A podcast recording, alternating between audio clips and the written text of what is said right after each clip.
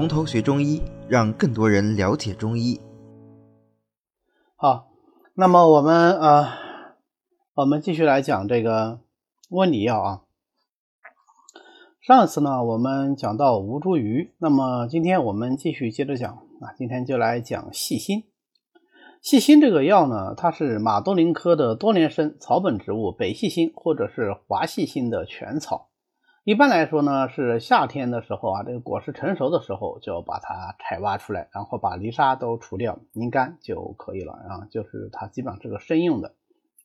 细辛呢，其实也是一个比较常用的一个温里药，它是辛温归肺肾经。它最大的特点其实是两个，第一个呢，当然就是辛温。辛温呢，它要比一般的这个辛温药呢要再热一点，所以有的书上呢就讲它是辛热，有的书上呢就讲它是辛温。那这一点上呢，倒是跟干姜有点像啊。有的书上呢就说，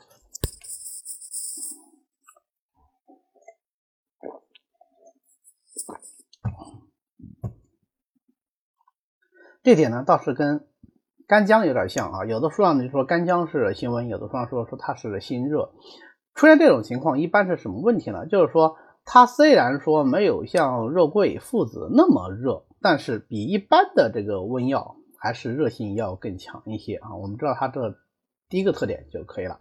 那么第二个特点呢，就是它特别香啊，芳香气浓，呃，又是辛味的，又这么香，所以它的性质啊就特别善于走窜。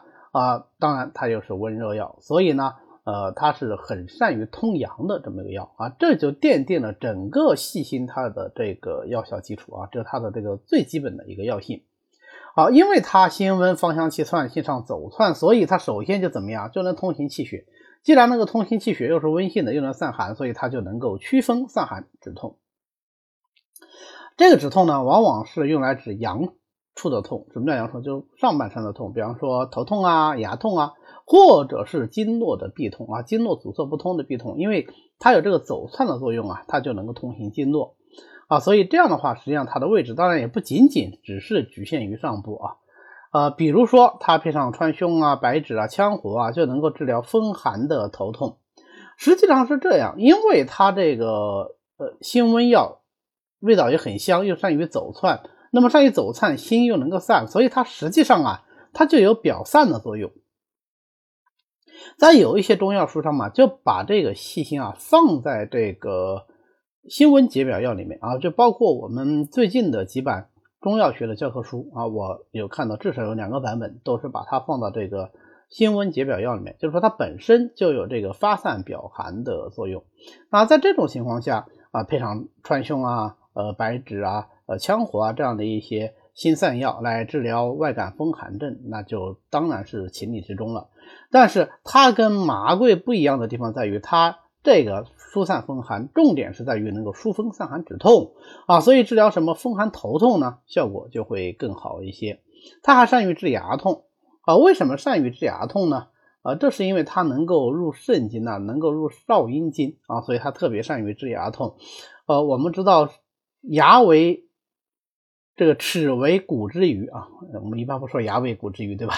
齿为骨之余，肾主骨，所以它入肾经以后呢，就能够对牙齿的一些疾病起到治疗作用。那这里主要就是说治牙痛，呃，单用就有效。那比方说有一个偏方，就是把这个细辛啊研成粉以后，呃，牙齿痛就就哪里痛就就就点在哪个上面，然后用用这个牙齿把它咬住。那如果你是粉末，你咬住它不就跑掉了吗？对吧？所以一般就是拿那个纱布啊，现在呢就可以拿纱布，像过去呢，你就是拿呃一些食物啊，或者是果果子把它包住啊，包住以后，然后咬到这个牙牙齿上面，咬一会儿，慢慢就不痛了。呃，现在有人咬过以后啊，他们这个分析或者从这个现代药理学分析说，它有一定的局部麻醉的作用啊，就是咬上以后它慢慢就麻掉了啊，这个呢也有它一定的这个道理。那么，呃，更多的时候，当然我们是用复方，就是把它配上这个白芷啊啊等等的一些药物，然后煎汤，煎汤以后，这个水啊拿来漱口啊，也能够止牙痛。我们知道白芷其实跟细辛有个很像的地方，就是白芷它所有的功效，它的核心点在哪里啊？就是在于白芷它特别香嘛，是吧？它特别香以后，它也能够走窜。这种走窜的性质就决定了白芷也能够止痛，白芷也能够排脓排脓，白芷也能够通行气血啊，等等等等。所以白芷配上细辛，它就能够治牙痛。那从归经上讲呢，因为白芷它是入阳明经的啊，阳明止痛嘛，对吧？因为阳明牙龈属阳明啊，所以呃白芷配细辛，从脏腑定位上来说也是个非常好的组合。所以看起来虽然是个小方子，里面还是蛮多学问的。当然。嗯，我们讲牙痛牙宣的话，更多情况下它是胃火。那如果是胃火呢，那当然就要清火，就配上石膏啊、黄芩呐，治疗这个胃火牙痛。那人说，呃，既然是胃火的话，你用细辛干什么呢？细辛它不是个热药吗？啊，火欲发之啊，这是第一个。第二个呢，毕竟你这是牙齿痛啊，那么牙齿就与少阴经有关系啊，细辛入少阴经，所以石膏、黄芩再配上细辛来治疗这个胃火牙痛，效果也是不错的。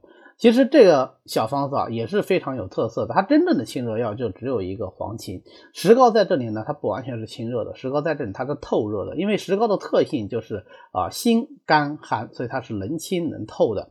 那细辛呢，它是发散的，非常符合火欲发之的这个特点啊。以后你们学方剂的时候，呃，会学到这个清胃散。那清胃散呢，说起来是清胃经郁火的，所以清胃散里面也有发散药啊，它有这个生麻。那道理都是一样的。好，那它既然能够驱风散寒止痛，我们讲前面讲过啊，它能够治疗经络闭阻的闭痛。那当然，什么东西闭阻了经络呀？风寒湿三气杂质，呃，合而为痹。所以那当然就是风寒湿邪气阻滞了经络形成的痹症。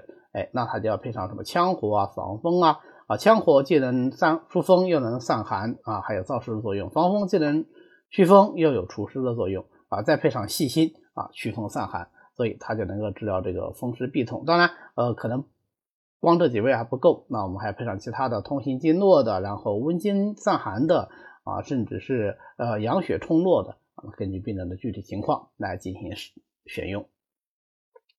那么细辛除了能够归肾经以外呢，它还能归肺经啊。辛温药又归肺经、肺和皮毛，所以呢，它就怎么样能够治疗外感风寒的各种疾病。啊，配上羌活啊、防风啊、苍术啊，哎，那就是九味羌活汤。人家说，哎，你前面不是讲过吗？说它能够止痛啊，能够治疗这个外感风寒的疼痛，没错啊，它能够治疗外感风寒的头痛啊，因为它本身有止痛的作用，同时它又有疏风散寒、疏风散寒解表的作用啊，所以呢，呃，这是它用来治疗风寒头痛和体痛。两个不同的功效啊，功效有两个，但最后用于的这个见证啊，用于的这个病症是同一个。那么，呃，它就不但能够用于实寒，也能够用于虚寒。比如说，它跟麻黄附子配伍，那就是麻黄附子细辛汤啊，用来治疗这种阳虚外感风寒症，或者我们用六经辩证说啊，就是这个少阴经的这个伤寒表症啊，就有麻黄附子细辛汤。所以，为什么把细辛啊，把它放到这个解表药里面，还是有一定的道理的。那当然，它既然入肺啊，就不仅仅说只是治肺之呃和啊，治肺所合之皮毛，还能够怎么样？还能直接入肺来温肺，温肺以化饮，那就能够治疗寒饮伏肺症。寒饮伏肺会有什么表现呢？因为水饮停留于肺啊，那么肺气不能宣发，那么就咳喘，对吧？那再加上痰饮。或者说水饮啊，寒痰水饮的自身的症状就表现为咳唾清晰痰液啊，这个清晰痰液不但呃冷，而且多啊，这个就是寒痰的这个表现。当然，最典型的呢就是我们的小青龙汤啊，小青龙汤里面呃姜辛下味，这个是治疗寒痰阻肺的一个。经典搭配啊，就是干姜、细辛、半夏、五味子。我们之前呢也曾经讲过啊，这是治疗寒饮伏肺一个非常有效的临床组合啊，很多方子都会用它。那为什么会用细辛呢？就是因为它有这个温肺化饮的作用啊。那么我们刚才讲细辛，它基本功效一个就是辛温，二一个就是味香能够走窜啊，闻起来特别香，所以它其性走窜。那么这种走窜的性质就能够让它入肺善通鼻窍，那本来就入肺经嘛，对不对？肺开窍于鼻，辛香之气它就善于通窍啊，所以它就能够治疗呃鼻塞呀、流涕啊啊等等这样的一些疾病啊。当然，你可以配合其他的一些呃通鼻窍的药物，比如说白芷啊、辛夷啊、薄荷啊、苍耳子啊啊，这个都可以随症选用。那么这种走窜的特性呢，如果是外用的话，就能够通行局部的气血啊，所以细心把它研磨以后敷在肚脐上面，就能够治疗口舌生疮啊。因为肚脐嘛，就是所谓的神阙穴，它实际上是沟通上下表里阴阳的这么一个非常重要的穴位。那么细心贴在脐部以后，通过脐部啊来促进一神气血的通行。那么当然你。口舌生疮也好，还是哪里生疮也好，只要气血通行了，是不是疮自然就好了呀？那为什么特别善于治口舌生疮呢？嗯，这个还是一个下寒上热的道理啊，就是说，嗯，热邪或者气血聚集于上才口舌生疮的。那么我温下以后，气血通行的是一方面，另外一方面是不是也有引火下行的意思啊？啊，这个就是顺便多说一下啊，它。呃，我们只要记住它能够外用，通行气血以治疮疡就可以了。那么细辛这个药呢，呃，我们总结一下，就是第一个它能够祛风，第二个它能够散寒止痛，第三个它能够温肺化饮，第四个能够宣通鼻窍。那么这四个功效，我们随随便总结一下，你就发现前两个功效主要是基于什么？主要是基于它的辛香走窜来的，后两个功效是基于它能够入肺化饮啊，能够。辛温化引来的，宣通鼻窍也是入肺的原因嘛，对吧？好，这样的话我们就比较容易记了。那么关于细心呢，有很多很多传说，或者说有很多很多争论和说法。其中当然，呃，争论的最多的就是细心不过钱。细心不过钱的意思就是说，用细心不能超过一钱，一钱就是三克啊。所以我们现在药典里面规定的就是细心的用量不要超过三克。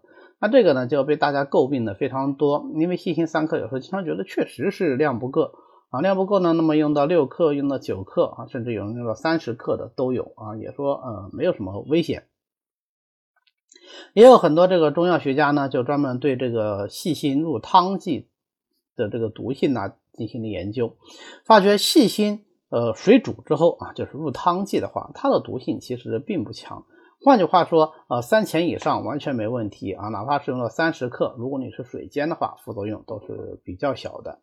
但是如果是用散剂啊，就是细辛末粉直接服，那么三钱就要产生副作用了啊。如果超过三钱的话，那往往可能就会导致危险。所以呢，呃，现在其实大家都还是比较公认的，细辛入散剂不过千，入汤剂可以过千。但是啊，凡事就怕一个但是，但是因为要点上并没有这么说，要点上就是说细辛不过钱，而细辛本身也是一个有小毒的药物，所以呢，我们现在临床医生大多数情况下还是就用三钱的这个量就可以了。有人说，那你这样减量是不是就会对疗效产生影响呢？就我个人的经验上来说啊，呃，影响不大啊，影响不大啊，为什么呢？因为我们现在处方。用细辛的时候，大多数情况是用它化饮和通阳这两个作用啊。化饮呢，那就是温肺化饮；通阳呢，就是借它辛香走窜来助阳气通行嘛，对吧？如果是通阳本身用量就不需要大，一克两克就够了。那如果是化饮呢，啊，三克可能有点力量略微薄弱，那么我们可以起手三克啊，根据病人的需要，呃，在严密的观察下也可以适当的加量，但是你必须得明白这是有风险的。啊，不管是对你医生本人还是对病人都是有风险的。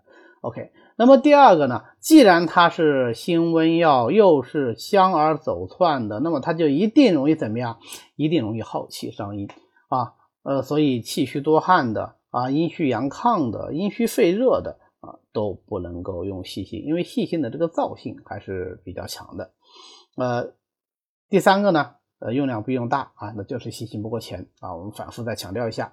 最后就是细辛啊，它是反藜芦的啊，细辛不能跟藜芦一起用啊。这个我们只要背过十八反的歌诀就知道啊。助森辛少反藜芦啊，就是细辛是反藜芦的。这个助森辛少里面这个辛啊，指的就是细辛。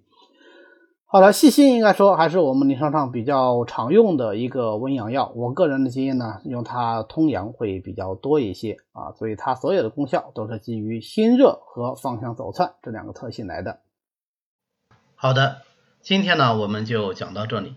为了方便大家和其他喜欢中医的朋友一起来学习和讨论中医知识，我们呢建了一个微信群，欢迎大家扫描下方的二维码，添加我们的管理员的微信。然后发送“从头学中医”，他就会拉大家入群的。那么我们下次再见。